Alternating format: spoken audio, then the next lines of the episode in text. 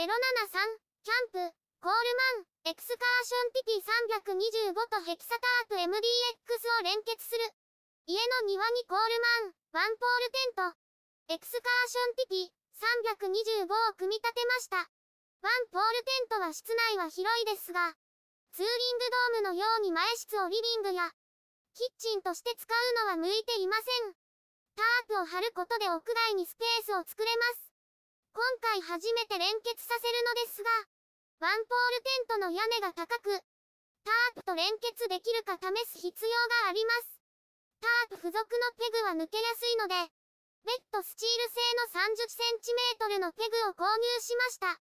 タープを組み立てる。タープを出します。タープを設置する場所を決めます。タープを広げます。ポールを組み立てます。テントに立てかけておきます。紐を準備します。タープをテントにかけます。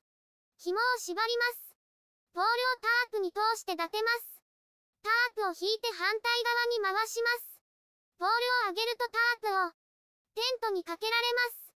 ペグを打ちます。紐を引きます。ポールをタープにかけます。テントに立てかけます。反対側に移動します。タープを引いて場所を決めます。同様にポールを組み立てます。ポールをタープに乗せておきます。紐を準備します。紐を縛ります。紐を引きます。ペグを打ちます。ポールをタープに通します。ポールを上げます。紐を引いてタープを張ります。片側を立てた状態です。反対側も紐を引いて調整します。ピンと張ることができました。タープが裏返っていたので戻します。残りの4箇所も貼っていきます。紐を縛ります。紐を引いてペグを打つ場所を決めます。ペグを打ちます。紐をかけます。紐を引いて調整します。紐が余る場合は結び目を作ります。ペグを3センチメートルくらい出るように打ちます。このくらい空いていれば入れるでしょうか。2箇所目の紐を縛ります。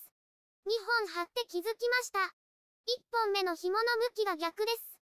ペグを抜いて打ち直します。30センチメートルのペグで硬い場所に打ったため、引いても抜けません。その場合、同じペグを平行に打ちつけて、刺さっているペグを抜きやすくします。ペグを引っ掛けて抜いてみます。ペグが抜けました。抜いた後の穴は埋めます。ペグを打ち直します。紐を張り直しました。反対側の残り2本の紐を張りました。すべて張り終わりました。見た目も良いです。テントの上にタープがかかりました。完成です。テントの外はリビングのように使います。テントの中は寝室として使えます。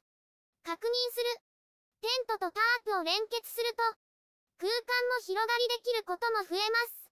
見た目もかっこいいです。雨が降っても外に出られます。タープの下は秘密基地感があります。テントに出入りする時も濡れません。ゆったりくつろげます。ブログでたくさん写真や動画を公開しています。